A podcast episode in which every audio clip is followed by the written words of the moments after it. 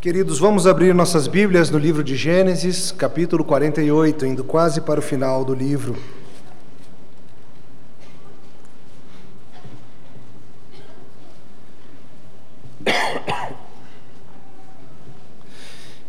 Gênesis 48, peço desculpas, a voz está bastante prejudicada. Se acabar no meio, um dos presbíteros sobe, pega o esboço e assume, sem problema. Assim a gente vai. Ele? Gênesis 48, escute com fé a leitura da palavra do Senhor. Passadas estas coisas, disseram a José: Teu pai está enfermo. Então José tomou consigo a seus dois filhos, Manassés e Efraim, e avisaram a Jacó: Eis que José, teu filho, vem ter contigo. Esforçou-se Israel e se assentou no leito. E disse Jacó a José: O Deus Todo-Poderoso me apareceu em luz na terra de Canaã e me abençoou. E me disse: Eis que te farei fecundo e te multiplicarei e te tornarei multidão de povos, e a tua descendência darei esta terra em possessão perpétua. Agora, pois, os teus dois filhos que te nasceram na terra do Egito, antes que eu viesse a ti no Egito, são meus. Efraim e Manassés serão meus, como Ruben e Simeão. Mas a tua descendência, que gerarás depois dele, será tua. Segundo o nome de um dos seus irmãos, será chamados na sua herança. Vindo, pois, eu de Padã, me morreu, com pesar meu, Raquel, na terra de Canaã, no caminho, havendo ainda pequena distância para chegar a Efratá. Sepultei-a ali no caminho de Efratá, que é Belém. Tendo Israel visto os filhos de José, disse: Quem são estes? Respondeu José a seu pai: São meus filhos que Deus me deu aqui. Faz-os chegar a mim, disse ele, para que eu os abençoe. Os olhos de Israel já se tinham escurecido por causa da velhice, de modo que não podia ver bem. José, pois, fê-los chegar a ele, e ele os beijou e os abraçou. Então disse Israel a José: Eu não cuidara ver teu rosto, eis que Deus me fez ver os teus filhos também. E José, tirando-os dentre os joelhos do seu pai, inclinou-os à terra, inclinou-se à terra diante da sua face. Depois tomou José a ambos, a Efraim na sua mão direita, à esquerda de Israel, e a Manassés na sua esquerda, à direita de Israel, e fê-los chegar a ele. Mas Israel estendeu a mão direita e a pôs sobre a cabeça de Efraim, que era o mais novo, e a sua esquerda sobre a cabeça de Manassés, cruzando assim as mãos, não obstante ser Manassés o primogênito e abençoou a José, dizendo: O Deus em cuja presença andaram meus pais Abraão e Isaque, o Deus que me sustentou durante a minha vida até este dia, o anjo que me tem livrado de todo o mal, abençoe estes rapazes. Seja neles chamado o meu nome e o nome de meus pais Abraão e Isaque, e cresçam em multidão no meio da terra. Vendo José que seu pai pusera a mão direita sobre a cabeça de Efraim, foi-lhe isso desagradável. E tomou a mão do seu pai para mudar da cabeça de Efraim para a cabeça de Manassés.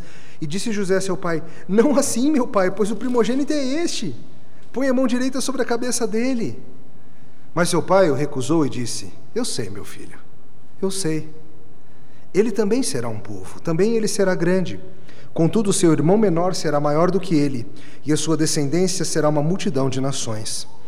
Assim os abençoou naquele dia, declarando: Por vós Israel abençoará, dizendo: Deus te faça como a Efraim e como a Manassés. E pôs o nome de Efraim adiante do de Manassés.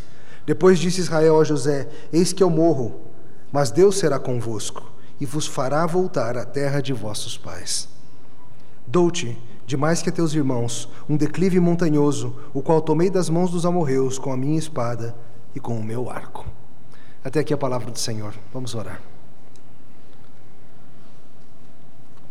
Senhor, pedimos pela tua misericórdia que abençoe esse tempo de pregação, que seja útil, proveitosa e clara para teu povo. Pedimos no nome de Jesus. Amém. Querido, se você tiver a oportunidade, quais são aquelas coisas que você deseja fazer quando estiver bem claro que a sua hora de morrer está chegando? Eu não digo a lista de coisas que você quer fazer daqui até lá, que inclui talvez paraquedismo e tantas coisas. Eu digo quando ficar claro para você estou morrendo. O que, você vai querer fazer? Já que vou morrer mesmo, mais coxinha. Agora não importa mais. Mais maionese. Pessoal do Skies, capricha na maionese. Alguns de vocês não sabem do que eu estou falando, né? Passa na lanchonete Skies essa semana e diga isso. Capricha na maionese você vai saber. Talvez seja garantir um último passeio na praia, sentindo a areia nos seus pés descalços, respirando aquela água salgada. Sabe, eu tenho a impressão de que quando nós nos aproximarmos da hora da morte, nós ficaremos mesmo ocupados em restabelecer alguns relacionamentos. Ficaremos preocupados em lidar com algumas pessoas, em não deixar que algumas coisas fiquem sem ser ditas. Quem sabe vai ser nessa hora que você vai desejar se reconciliar com alguém, não deixar de dizer algo, contar algum segredo, algo que você deseja que o futuro carregue. Fazer algumas últimas marcas no diário dos que ficarão agora que a tua tinta vai estar acabando. O que, que você vai dizer para os seus filhos quando ficar claro que a hora está enfim chegando? Hoje nós vamos ver Jacó fazendo isso. E o que está na mente de Jacó agora que o final está chegando? O que está na mente de Jacó, queridos, acima de tudo, é o Deus que o redimiu. E junto com isso, sua família. Acima de tudo, o que Deus vem fazendo por ele e vai fazer no futuro. Hoje nós vamos ver na despedida de Jacó que Deus graciosamente nos adota, nos abençoa em sua família da aliança. De novo, Deus graciosamente nos adota e nos abençoa na sua família da aliança. Primeira coisa para checar: Deus Todo-Poderoso nos guarda geração após geração, adotando-nos. Verso 1 novamente. Passadas essas coisas, disseram a José: Teu pai está enfermo. Então José tomou consigo a seus dois filhos, Manassés e Efraim, e avisaram a Jacó: Eis que José, teu filho, vem ter contigo. Esforçou-se Israel e se assentou no leito. Queridos, na última semana, o pastor Mateus pregou para a gente, nós investigamos o que foi acontecendo quando Israel conheceu Faraó.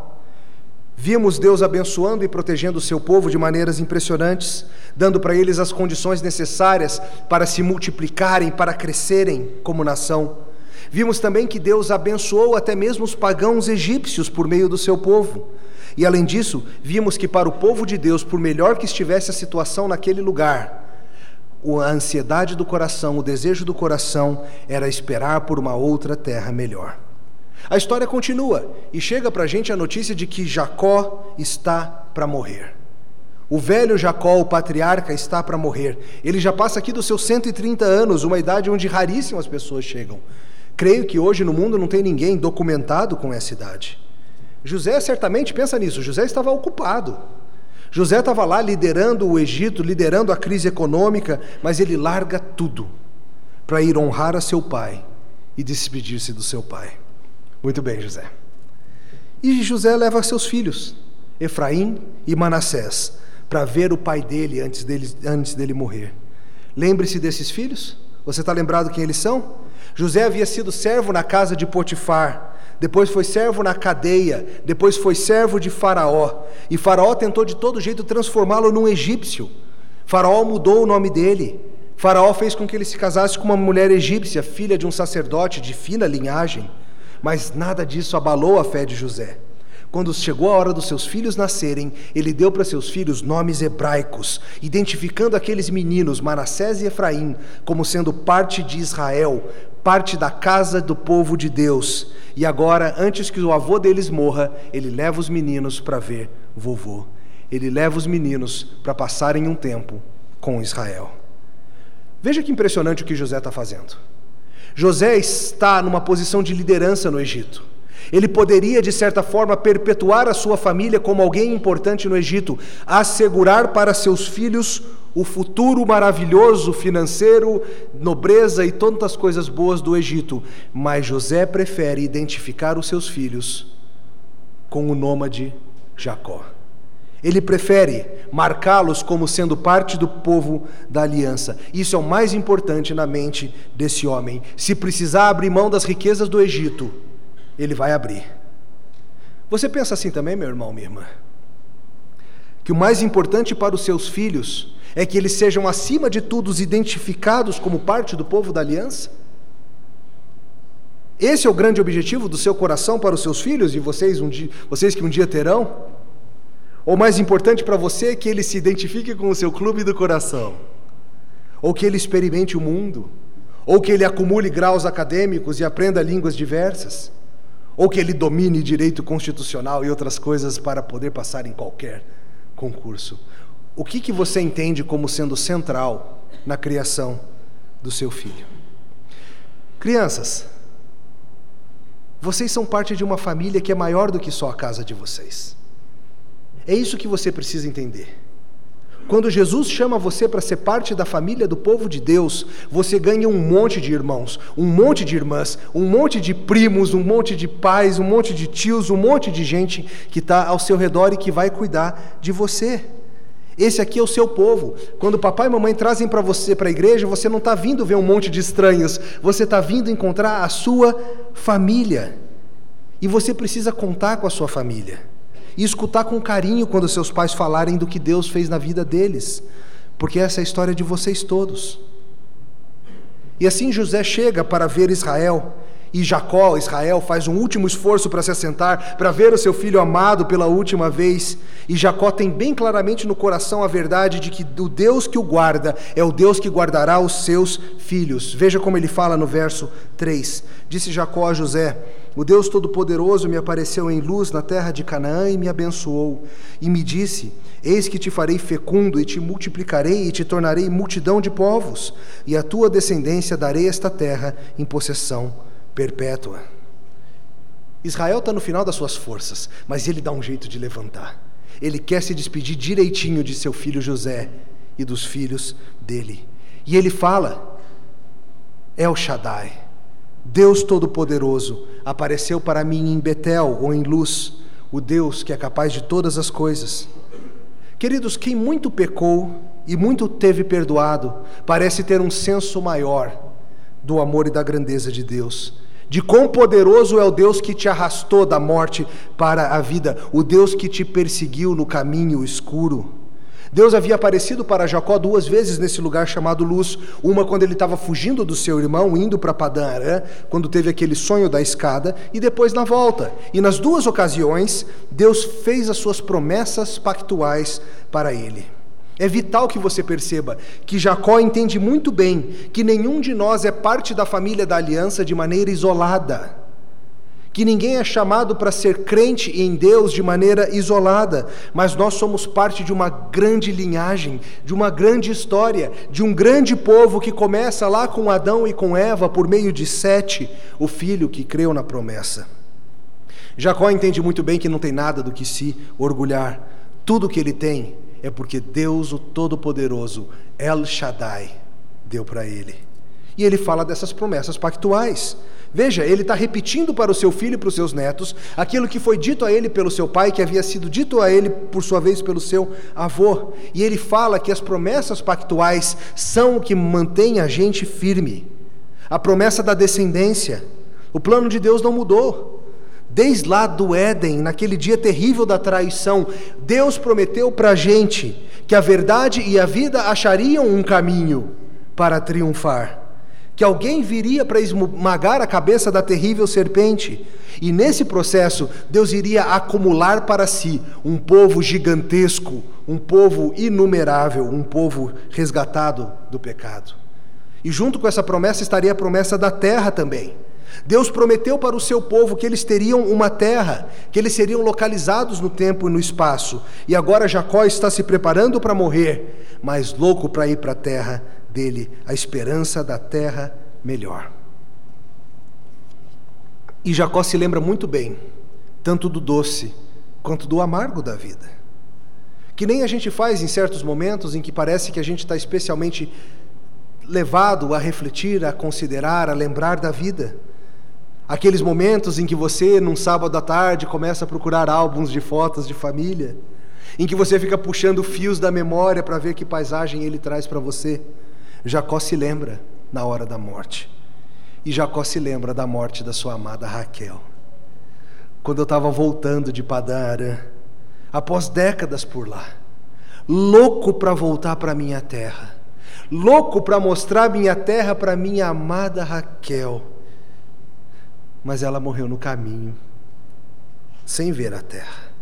Faltava pouco para chegar em Efratá e eu sepultei-a por ali mesmo. E então, esse homem, Jacó, marcado, marcado por cicatrizes, muitas, faz algo impressionante. Veja no verso 5, olha o que ele faz, olha o que ele diz. Agora, pois, os teus dois filhos que te nasceram da terra do Egito, antes que eu viesse a ti no Egito, são meus. Efraim e Manassés serão meus, como Ruben e como Simeão. Você viu o que ele fez? Roubou os filhos de José. Ele adotou os filhos de José como se fossem dele mesmo. Os dois filhos de José, embora tampouco tivessem nascido na terra prometida, recebem a herança de serem parte da família da aliança. Não é apenas quem nasce em Canaã que pode se tornar cidadão de Canaã.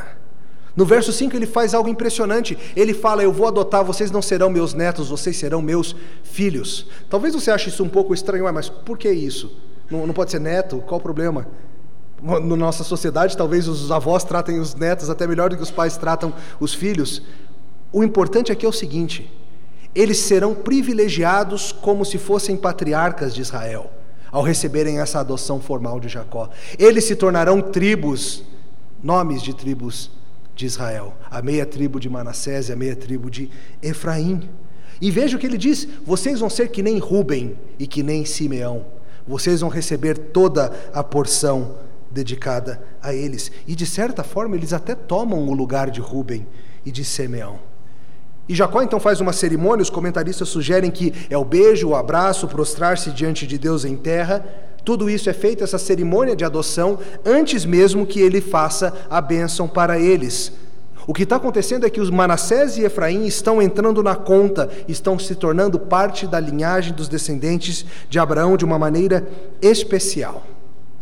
Isso tem implicações para você. Eu acho que é importante que você se lembre que nós, gentios, não nascemos da descendência de Israel. Nós não temos o sangue, talvez um ou outro de você tenha um pouquinho de sangue de Levi ou de Issacar, mas em geral somos gentios. Como é que nós receberemos as mesmas bênçãos pactuais que foram dadas à família de Abraão? A resposta, queridos, a resposta é a adoção.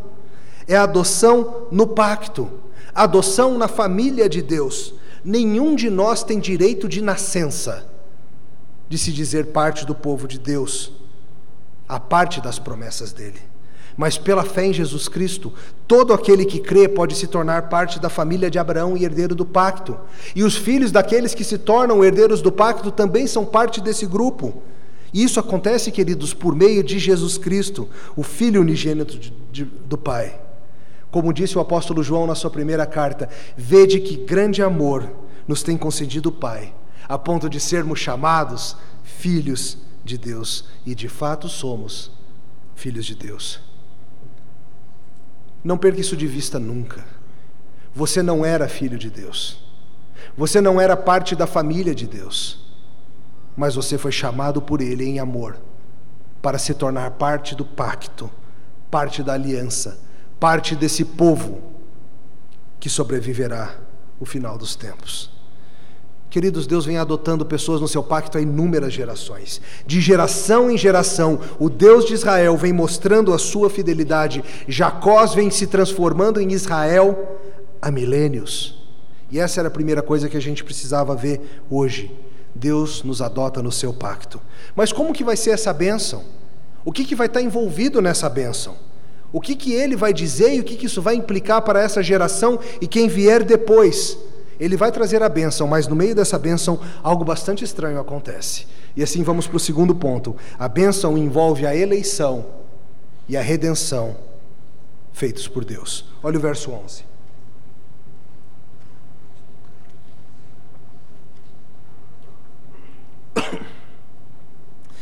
Então disse Israel a José: Eu não cuidara ver o teu rosto, e eis que Deus me fez ver os teus filhos também. E José, tirando-os de dentro dos joelhos do seu pai, inclinou-se à terra diante da sua face. Depois tomou José a ambos, a Efraim na sua mão direita e a esquerda de Israel, e a Manassés na sua esquerda, a direita de Israel, e fê-los chegar a ele. Mas Israel estendeu a mão direita e a pôs sobre a cabeça de Efraim, que era o mais novo, e a sua esquerda sobre a cabeça de Manassés, cruzando assim as mãos, não obstante ser Manassés o primogênito.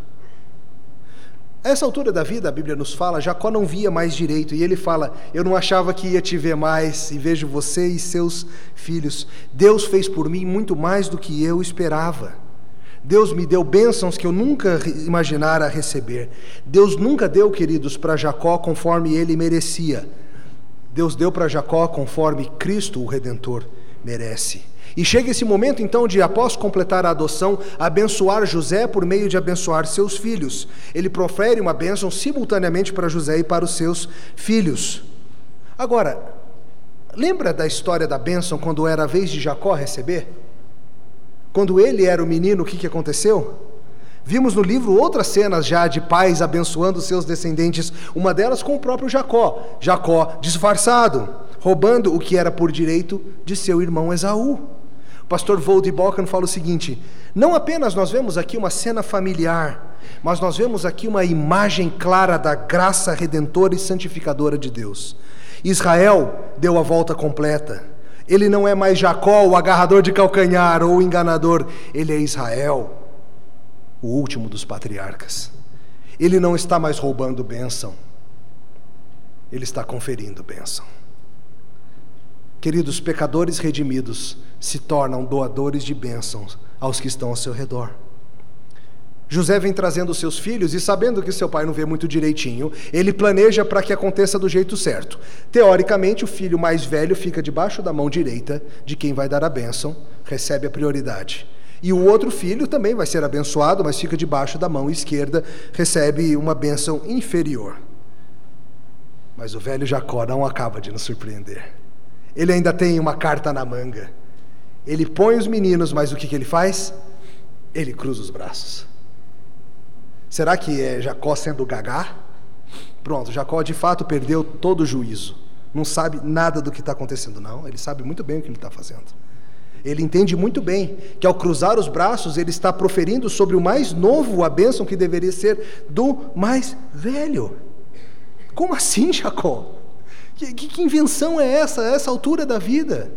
E veja que José ficou meio atarantado, falou: Não, pai, não, não é assim, o mais velho é esse. E ele fala: Filho, eu sei, eu sei o que eu estou fazendo. O que está acontecendo aqui, gente? Isso é mais um lembrete da maravilhosa verdade acerca dos propósitos eletivos de Deus. A gente tem visto ao longo de todo o livro que o mundo não funciona como a gente acha que ele deveria funcionar, o mundo funciona como Deus manda que ele funcione e Deus tem os seus propósitos eletivos. Nós lemos hoje juntos Romanos 9 que fala sobre a escolha de Jacó em detrimento de Esaú. Assim como mais cedo Isaac foi abençoado ao invés de Ismael. E agora, na providência de Deus, mais uma vez algo estranho aos nossos olhos acontece. Aquele que deveria ter a prioridade não vai ter, mais uma vez. Volde explica: o cruzamento de mãos de Israel para abençoar Efraim diante de Manassés continua trazendo para a gente um tema proeminente em Gênesis. Ambos, Isaac e Jacó, foram os segundos filhos de seus pais. Judá tampouco era o primogênito. A mensagem sutil em Gênesis é que a ordem de nascimento não é o fator decisivo na bênção da aliança. E a mensagem não tão sutil do Novo Testamento é que esta é uma questão de eleição e de graça, e não de vontade ou trabalho. Com Ismael, a mensagem para Abraão e para nós é que Deus vai realizar o seu trabalho sem auxílio do homem. Com Esaú, aprendemos que, mesmo que a criança nasça da mesma mulher pelo mesmo homem, a graça eletiva de Deus não vai seguir as regras como a de ordem do nascimento. Com Judá, a mensagem é que Deus vai levantar a semente prometida de uma mulher que o patriarca não escolheu, não ama e nem mesmo se deseja se casar. E é justo que aqui, quando chegamos a Efraim e Manassés, Israel cruze as mãos e posicione o menor diante do mais velho. Essa também é uma bela imagem da doutrina da adoção. Nós, como Efraim e Manassés, não tínhamos lugar, mas Deus nos elegeu e nos colocou onde, teoricamente, não deveríamos estar no pacto. Como diz um outro comentarista, a graça de Deus é soberana, a graça de Deus não pode ser domada. A economia da graça opera com seus próprios princípios, humilhando a sabedoria humana exaltando o improvável, de modo que os últimos muitas vezes serão os primeiros e os primeiros serão os últimos. Que eles cresçam e levem o nome de Israel. Efraim recebe prioridade. Manassés vai ter presente também, todo mundo tem presente. Eles ganham até mesmo um declive que eles tomaram dos amorreus na flecha. A gente não sabe exatamente do que ele está falando. Alguns sugerem um território lá perto de Siquém, mas o mais importante aqui não é isso. O mais importante é que os dois estão abençoados dentro do pacto e os dois vão receber a maravilhosa bênção de serem parte do povo de Deus. Veja a bênção, o que ele diz no verso 15, que coisa maravilhosa. E abençoou a José, dizendo: o Deus em cuja presença andaram meus pais Abraão e Isaque, o Deus que me sustentou durante a minha vida até este dia, o anjo que me tem livrado de todo mal, abençoe estes rapazes, e seja neles chamado o meu nome e o nome de meus pais Abraão e Isaque, e cresçam em multidão no meio da terra. Queridos, o mais importante de tudo, no final das contas, é o que está envolvido na bênção pactual de Deus para a gente. Esse pacto envolve a promessa de que é Deus quem cuida dos nossos, o Deus que nos elegeu, o Deus que nos adotou, é Ele que nos faz seguir pelo caminho. Veja como Jacó fala: o Deus dos meus pais. Olha para a tua vida, olha para o teu passado, olhe para os seus pais. Eu não sei se seus pais são parte do pacto ou não, se creem ou não creem, se eles não são, olhe para os anciãos espirituais que Deus colocou na tua família da igreja, teus pais espirituais. Esse Deus vem guardando a sua igreja de geração em geração. Toda geração de cristãos é ameaçada. Toda geração de cristãos corre risco, enfrenta heresias, luta, sofre, sangra e morre. Mas sempre vem uma geração seguinte, porque o pacto não pode ser impedido. A igreja do Senhor não pode ser destruída. A igreja do Senhor sempre segue, a igreja sempre seguirá, porque não é a nossa força, é o Deus dos nossos pais que está nos guiando. Você acha que é a tua força que mantém a tua família? Você que está pensando em constituir família, vários de vocês aqui nessa fase, não acha que vai ser a tua sabedoria que vai constituir os planos do Senhor? Não vai ser a tua força nem tua capacidade, mas a misericórdia pactual do Senhor, usando até mesmo a tua fraqueza. E veja que Jacó reconhece nessa bênção, ele fala: O Deus que me sustentou durante a minha vida até esse dia. Querido, Jacó é um homem que não tem ilusões acerca de si mesmo. Ele sabe que ele é o enganador, que ele é o fujão, que ele é o pilantra, que ele é o fraco, que ele é o incapaz, que ele é o medroso. Ele sabe muito bem que foi o Senhor que o guiou todos os dias da sua vida, não foi a malandragem dele. E a promessa que ele traz para os filhos é de que esse mesmo Deus que guiou alguém como ele vai continuar guiando-os eles não são inerentemente fortes ou capazes, é tudo vindo de Deus, para a glória de Deus, no nome de Deus, é tudo por Ele, para Ele, por meio dele. E a última parte da bênção, olha o que ele diz: o anjo que me livrou do mal, que tem me livrado do mal. Essa expressão aqui no verso 16 é muito útil e muito pertinente. Lembre-se da história de Jacó. Primeiro começou a vida, roubou o, dinheiro, o direito de primogenitura do seu irmão, roubou a bênção do seu irmão. Depois, para escapar da ira do seu irmão, fugiu para longe. Lá casou, lá enganou, lá foi enganado, mas Deus o abençoou apesar dele mesmo. E no caminho de volta para a terra prometida, Deus falou: Eu vou cuidar de você. Então ele voltou para a terra prometida, mas não foi tudo mil maravilhas. Você sabe disso. A vida nessa terra nunca é 100% maravilha. Confusão e massacres em Siquém, problemas entre seus filhos, sua filha sendo atacada, seu filho aparentemente morrendo.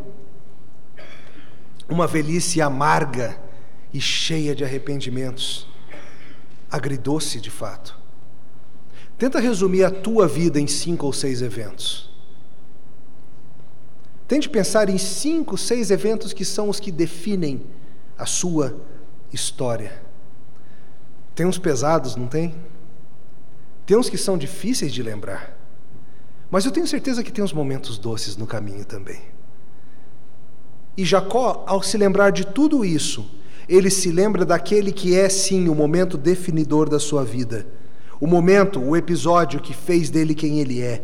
Quando ele atravessava a val de Jaboque e lutou com o anjo do Senhor, que o feriu, que o transformou, que o fez nascer de novo como Israel. O anjo do Senhor, que não era um mero anjo, mas era o próprio Filho de Deus, numa aparição antes da encarnação. A melhor tradução para esse verso, queridos, não é o anjo que me tem livrado do mal. A melhor tradução é o anjo que me redimiu do mal. A palavra aqui, ela é ligada à palavra Goel. Alguns de vocês que conhecem e ouviram já as pregações do livro de Ruth lembram-se que Boaz era o Goel, era o resgatador, era aquele que faria pela aquela mulher aquilo que ela não podia fazer, salvando-a do mal, salvando-a do destino ruim. O que Jacó está dizendo aqui é: graças a Deus pelo anjo que foi meu Goel, o anjo que me resgatou, o anjo que me tirou do caminho da destruição, o anjo que impediu a minha destruição. Queridos, no final das contas, essa tem que ser a tua esperança. É isso que você precisa deixar para os seus filhos. É tudo que nós precisamos. Que o anjo do Senhor, que Deus, o Filho já encarnado, Senhor Jesus Cristo, nos resgate e resgate os nossos. A nossa esperança tem que estar nele que antes da hora de entrar na terra futura, Ele nos pegue no susto, que Ele nos fira, que Ele nos transforme de nossa jacosice, que Ele israelize o nosso coração. Não pare, Senhor, não pare até crucificar o meu nome. Qual é o ponto alto da vida de Jacó até esse momento? É passar na val de Jaboque. É ser ferido pelo Senhor. Mas curiosamente, quando o livro de Hebreus se lembra da história de Jacó, não é esse momento que ele relata. Abra comigo, por favor, em Hebreus capítulo 11. Vamos ler a partir do verso 17.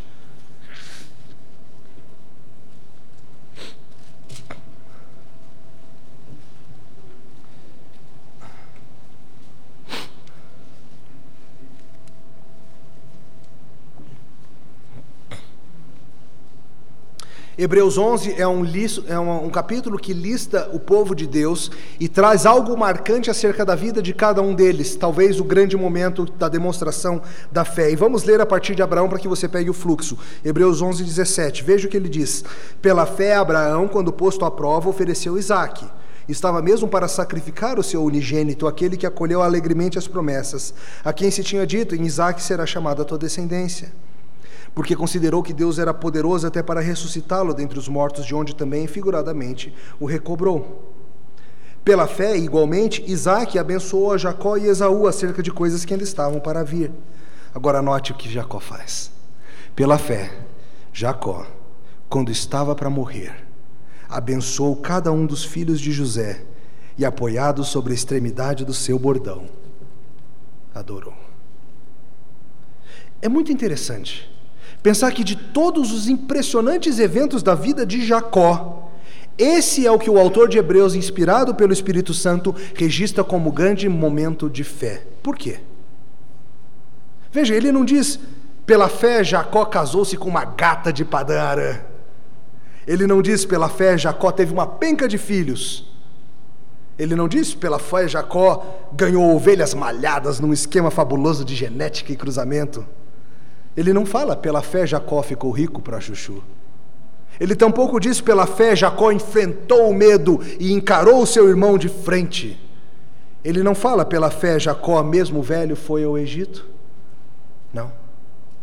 Pela fé Jacó confiou seus filhos ao cuidado de Yahvé na hora de morrer. Pela fé Jacó adorou, apoiado no seu bordão. Ele clamou para o anjo que o resgatou, que fizesse o mesmo pelos seus filhos. Aqui Jacó está mostrando a sua fé, porque no seu coração ele está entregando o cuidado dos seus filhos ao Deus que o resgatou, sem truques, sem esquemas, sem segundas intenções, sem malandragem, e Hebreus chama isso de adoração. Ele adora seu Deus ao transmitir aos seus filhos e netos a promessa pactual. Ele, no seu leito de morte, está mostrando para todo mundo do que esse homem agora é feito. Agora que o anjo o resgatou, ele não precisa mais se disfarçar de peludo, ele não precisa mais de nenhuma máscara. Ele só diz isso: que o mesmo anjo resgate vocês também. O mais especial dessa bênção é o que ele diz profeticamente no verso 21. Ele fala, acompanhe comigo. Eis que eu morro, mas Deus será convosco e vos fará voltar à terra de vossos pais. E nesse momento José fica sabendo que seus descendentes voltarão sim para a terra prometida. Gente, isso é delicioso. A promessa é que, embora esse mundo seja um grande Egito, nós vamos voltar para casa. Nenhum de nós nasceu em casa. Todos nós nascemos no Egito, mas nós voltaremos para casa. Essa é a esperança de todo aquele que nasceu depois do Éden, que ele nos leve para uma terra ainda melhor do que aquela que nós nunca chegamos a conhecer. Eis que eu morro, mas Deus será convosco e vos fará voltar à terra dos seus pais. Quando pais se aproximam do túmulo, eles tendem a ficar preocupados. Como é que nossos filhos sobreviverão sem a gente? Assim. Seu tempo está se esgotando, meu caro. Não é cedo demais para se preparar, para acertar o que precisa ser acertado, para abençoar os que estão ao seu redor e para lidar com esse anjo que pode te redimir. O autor Nathan Wilson, um dos meus livros favoritos, que se chama Morte por Meio de Morrer, diz o seguinte, acerca da consideração que nós temos para com a morte e estarmos atentos a isso. Ele fala: o tempo pega pesado com os mortais. Tal dureza é o que enviou Salomão para sua pena. Leia Eclesiastes e sinta a dor que ele tinha no peito quando ele, o mais poderoso potentado da sua metade do planeta, perseguiu o vapor da vida com palavras, incapaz de capturar o tempo e retardá-lo, mas capaz de compreender a futilidade, porque tudo que precisamos para isso é de mãos vazias. Queridos, tudo o que os velhos dizem sobre o tempo é verdade. Para começar, ele voa. Como uma criança vivendo férias de verão semi-eternos, isso é difícil de acreditar. Mas quando você se torna adulto, casar, ter filhos e em seguida sentar-se atordoado, assistindo um rugir absoluto de momentos lindos e momentos hilariantes e momentos cansativos passando por você. Rapidamente desaparecendo em tragédia ou marchando no ritmo tradicional, todos eles desaparecem Tire uma foto ou duas. Leia os versículos sobre futilidade. Assistir a um dos seus pequenos seres humanos crescer é um soco no estômago. É como estar preso em um sonho, incapaz de falar, incapaz de tocar, como se fosse um fantasma. É que nem tentar apanhar penas em meio a uma tempestade. Os pais, sem amor aos, com seus filhos, estão todos amnésicos, tentando lembrar, tentando valorizar momentos, fantasmas tentando segurar o mundo.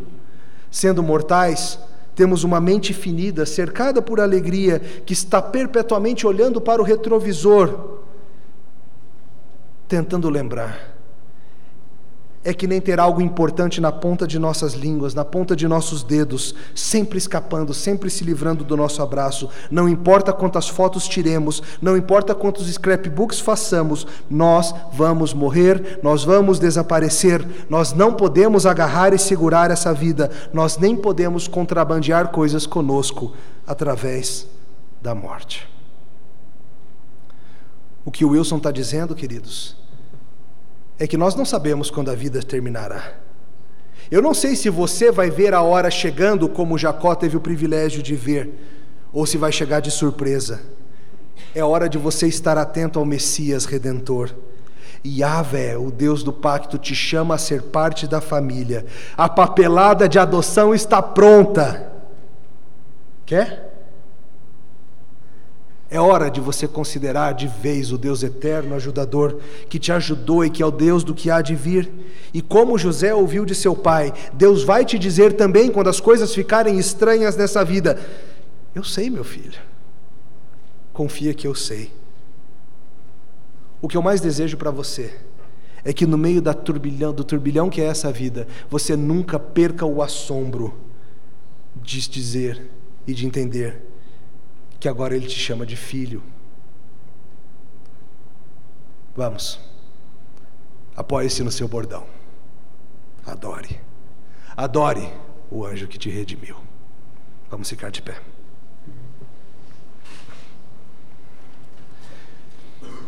Te louvamos, Senhor, pela redenção do anjo que operou em nós o que nós não éramos capazes. Pelo anjo do Senhor Jesus Cristo que invadiu tempo e espaço para chamar o seu povo da aliança para si. Agradecemos, Senhor, pela adoção de filhos, agradecemos pela eleição.